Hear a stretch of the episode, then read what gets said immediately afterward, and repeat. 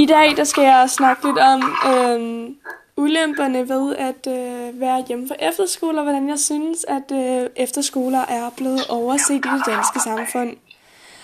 Baggrundsmusikken her er nu lavet af Gustav, og øh, han vil lige øh, give et lille kort remix af nogle lyde.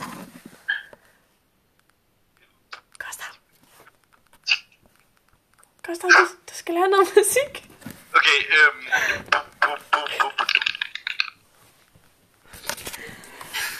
Det var alt for denne gang.